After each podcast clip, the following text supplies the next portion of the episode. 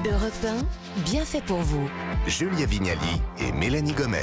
Vous êtes sur Europe 1, merci d'être avec nous. On reste ensemble jusqu'à midi et nous sommes maintenant avec les bienfaitrices d'Europe 1. Cécile Coumeau, bonjour. Bonjour, bonjour tout le monde. Alors, dans votre chronique tout à l'heure, on va se projeter en vacances, mais, mais attention avec quelques précautions. Oui, parce qu'on va essayer d'éviter le surtourisme. En France, on a des lieux magnifiques, le Mont-Saint-Michel, mais s'il faut faire la queue pour y Ah monter, c'est un peu moins sympa. Donc, on Ça va donner devient- des conseils. Ça devient l'enfer. Merci Cécile. On va, on va écouter vos conseils dans quelques minutes. Vous restez avec nous. On va démarrer tout de suite avec euh, les conseils pour dormir comme un bébé. Ça vous parle, Ah, D'Alexia Cornu. Alexia, vous tombez à pic. Euh, et aujourd'hui, nous, nous abordons un sujet souvent négligé, mais d'une importance capitale pour notre santé, c'est le sommeil. Oui, tout à fait. Effectivement, à l'approche de l'été, on entend beaucoup parler de discussions sur le summer body, sur les régimes à la mode, etc. Et on oublie souvent un des piliers de la santé qui est le plus important et qui a une influence considérable sur le stockage des graisses, c'est le sommeil, justement. Mm, mm. Et nous avons tous évidemment entendu parler des, des nombreux bienfaits d'une bonne nuit de sommeil, mais est-ce que nous réalisons vraiment euh, l'impact du manque de sommeil? Est-ce que vous pourriez nous expliquer comment le sommeil influe sur notre corps? Ouais, tout à fait. Déjà, quand on est privé de sommeil, notre corps, il va se mettre sur un mode de survie. En fait, il va un petit peu se verrouiller. Mhm. Donc, quand on accumule une dette de sommeil, notre métabolisme va ralentir pour s'économiser et notre corps va avoir tendance à, sto- à stocker beaucoup plus de graisse pour constituer des réserves d'énergie. De plus, le manque de sommeil va avoir tendance à perturber l'équilibre hormonal de notre corps et puis euh, ça a un impact aussi sur l'appétit. Donc, euh, Mm. ça peut entraîner une surconsommation alimentaire pour justement aller chercher l'énergie dans la nourriture. Et notamment Alors, de ouais. sucre. hein, C'est clair. Qu'est-ce qu'on peut faire alors pour optimiser notre sommeil, Alexia? Alors, il y a trois grands principes hein, pour permettre d'avoir un, un bon sommeil. Ça va être la régularité, la durée et la qualité.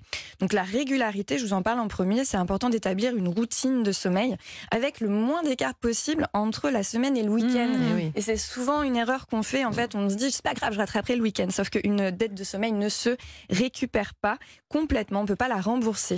Et dites-moi, euh, quand vous dites qu'il faut pas trop décaler, quoi, on parle de quoi? De d'une heure, de deux heures? Une heure idéalement, Ah d'essayer ouais. de pas décaler de plus d'une heure Oh là là. entre euh, la, la semaine et le week-end. Donc Euh, c'est impossible de compenser notre dette de sommeil en restant plus longtemps au lit le week-end? Faut vraiment pas le Euh, faire? Essayez de vous réveiller à peu près à la même heure, pas plus d'une heure de décalage. Par contre, ce que vous pouvez faire, ce qui est plus judicieux, c'est si vraiment vous êtes fatigué, d'aller faire une petite sieste justement pour essayer de, de vous régénérer.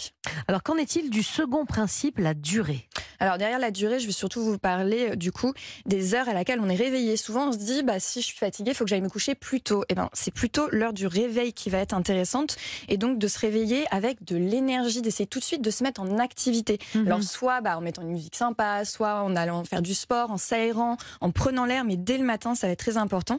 Et le fait de se mettre en énergie va affecter du coup votre qualité de sommeil pour la nuit suivante. Ah. Et, euh, le problème, c'est que souvent, euh, quand on se réveille le matin, on va euh, mettre euh, plutôt en mode snooze le réveil et puis on va rester au lit. C'est quoi déjà ce snooze?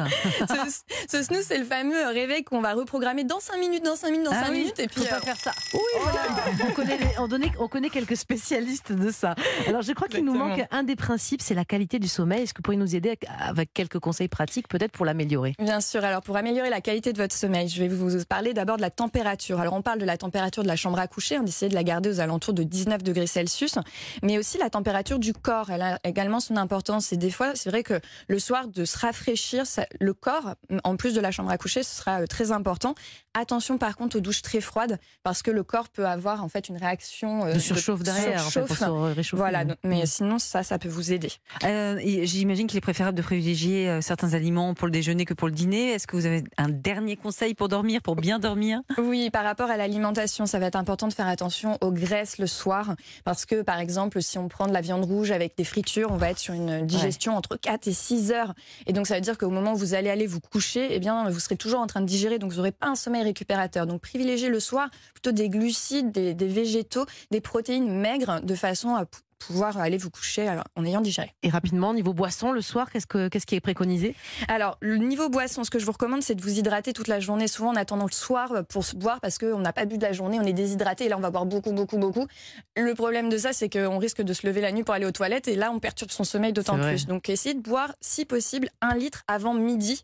Comme ça, vous aurez vos apports hydriques pour la journée et ça vous évitera de Ah, C'est un bon conseil, ça. Merci beaucoup, Alexia. On a tout bien noté et merci pour toutes ces astuces. Allez, c'est à vous, Cécile Coumeau.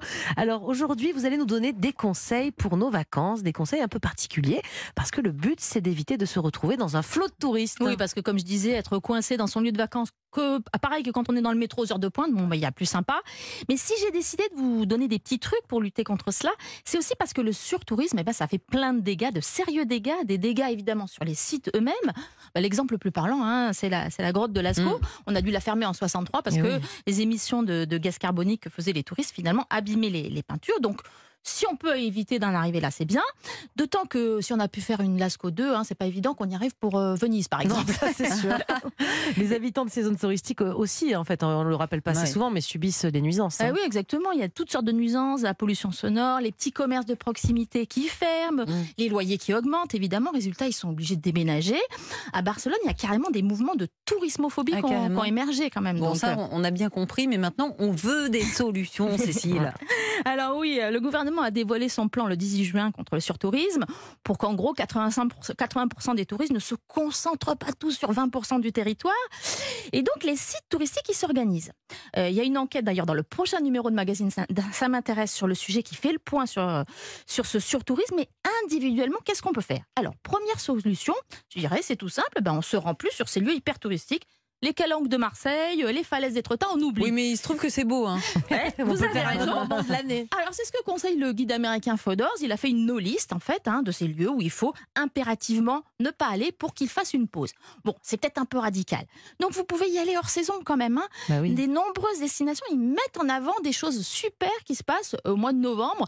Par exemple, euh, l'Islande, qui est hyper fréquentée maintenant en été, ils mettent en avant les aurores boréales, c'est entre Mm. octobre et mars. Ah, mais pourquoi c'est quand même euh, compliqué pour une famille de, de prendre ses, ses vacances en hiver hein? Oui, alors Bah, voilà, c'est ça. Les grandes vacances, Ouais. c'est quand même un peu compliqué. C'est pour ça qu'il y a des réflexions actuellement sur euh, la question des vacances scolaires. Donc, on, on va pas y arriver tout de suite. hein. Donc, en attendant, vous pouvez aussi, même si vous partez en plein été, décaler vos horaires pour trouver le bon créneau, le moins fréquenté. Il y a des petites astuces. Google, par Mhm. exemple, affiche le taux d'affluence heure par heure de certains sites Ah, ça, touristiques. bien ça. Ouais, Donc, par exemple, ben, la Tour Eiffel, c'est le mercredi matin à 9h, si vous Ça, voulez. faut, faut éviter ça.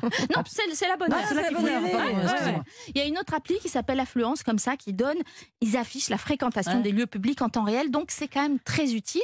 Autre outil, Waze, par exemple le Mont Saint-Michel dont je parlais tout à l'heure, Mhm. ils ont un partenariat, eh bien, ils vous indiquent évidemment si le site est saturé et ils vous indiquent des trucs sympas autour. Ah, c'est pas mal ce soit la bonne heure. Quoi, Voilà. ça. Mais justement, l'autre solution, c'est évidemment de sortir des sentiers battus. Alors, on fait comment pour ça? Alors, ma première reco, bah, c'est de se fier à certains guides, et notamment au guide du routard qui a créé il y a quelques années un petit pictogramme qui s'appelle le pas de côté.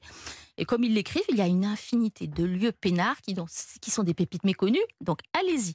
Ma deuxième reco, c'est peut-être de vous laisser guider par des locaux. C'est ce qu'on appelle le greeting. Concrètement, eh ben, un habitant, il fait visiter sa ville, il la connaît super bien, il le fait bénévolement.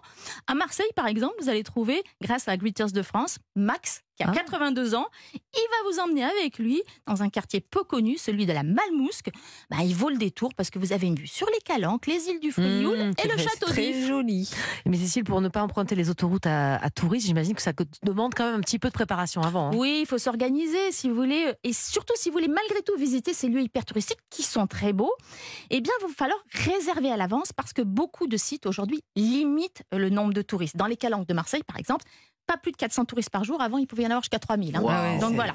Donc vous allez sur le site euh, internet des- du Parc national des Calanques, vous réservez, c'est gratuit. Ok, c'est un peu casse-pied, mais c'est à ce prix-là que la biodiversité est Et puis conservée. les, hein. les calanques, c'est tellement beau, mais quand on est euh, euh, complètement serré comme des sardines, c'est qu'à le dire dans le port Bah de voilà. Marseille. Non, mais franchement, c'est horrible. Ça perd son charme Alors quand même. pour hein. finir, je crois que vous vouliez nous donner un dernier conseil, Cécile, qui est plutôt une ruse en fait. Oui, je dirais c'est la dégéolocalisation. En clair, sur Instagram, vous pouvez poster vos plus belles photos de vacances, il n'y a pas de problème, mais vous n'indiquez pas le Ah, lieu où vous les joué. avez prises. C'est un secret. Et alors, moi, je trouve ça pas bête du tout quand on voit que, par exemple, en Californie, il y a un champ de coquelicots absolument magnifique qui a été piétiné par 100 000 Oh. Pourquoi visiteurs en une journée. Tout ça à cause de photos sur les réseaux sociaux. Le site a été fermé Mais quand même. non. C'est un peu Mais dommage. ça, vous avez raison. À part pour, Par même contre, si- moi, je sais pas faire ça, d'enlever la géolocalisation. Mais Vous pourriez si. me le faire, Cécile mais, Mais- c'est mais- facile. Ah hein. ouais, Vous savez faire ça, vous Mais évidemment. Mais euh, oui, je on- suis jeune. D'accord. Bon, bref. On fait un petit tuto, il n'y a pas de problème. Eh bien, merci beaucoup, Cécile. On va appliquer tout ça dès qu'on sera en vacances. Merci à vous également, auditeurs de Repin, d'avoir d'avoir été à l'écoute de Bienfait pour vous ce matin. J'espère que vous avez apprécié ce moment en notre compagnie. On sera de retour demain à 11h, Mélanie. Et on va parler de quoi? Alors demain, on va vous poser cette question. Qu'oseriez-vous négocier si vous n'aviez pas peur Et oui, j'entends par là dans tous nos échanges au boulot, avec vos amis, votre conjoint ou même vos enfants. On n'y pense pas forcément, mais la négo, c'est le pivot de toute relation, de toute discussion. Et grâce à nous, demain, vous allez devenir un as. Donc je vous le conseille, soyez au rendez-vous dès 11h sur Europe 1. Et maintenant, nous allons céder la place à l'info sur Europe 1 avec Romain Desarbres. Bonjour Romain. Bonjour Julia, bonjour à tous. Europe 1 Midi arrive, quel est le programme? Dans Europe 1 Midi, on ne va parler évidemment que des émeutes, de ce qui s'est passé hier soir. On craint qu'il y en ait de, de nouvelles euh, la nuit prochaine. On craint également des débordements lors de la marche blanche à Nanterre cet après-midi. Il y a eu euh, des violences dans des dizaines et des dizaines de villes. Faut-il décréter et déclarer l'état d'urgence? L'option est sur la table. Nos informations, et puis vous pouvez appeler le 01 80 20 39 21 pour réagir, pour témoigner. À tout de suite. Merci beaucoup Romain, à tout de suite.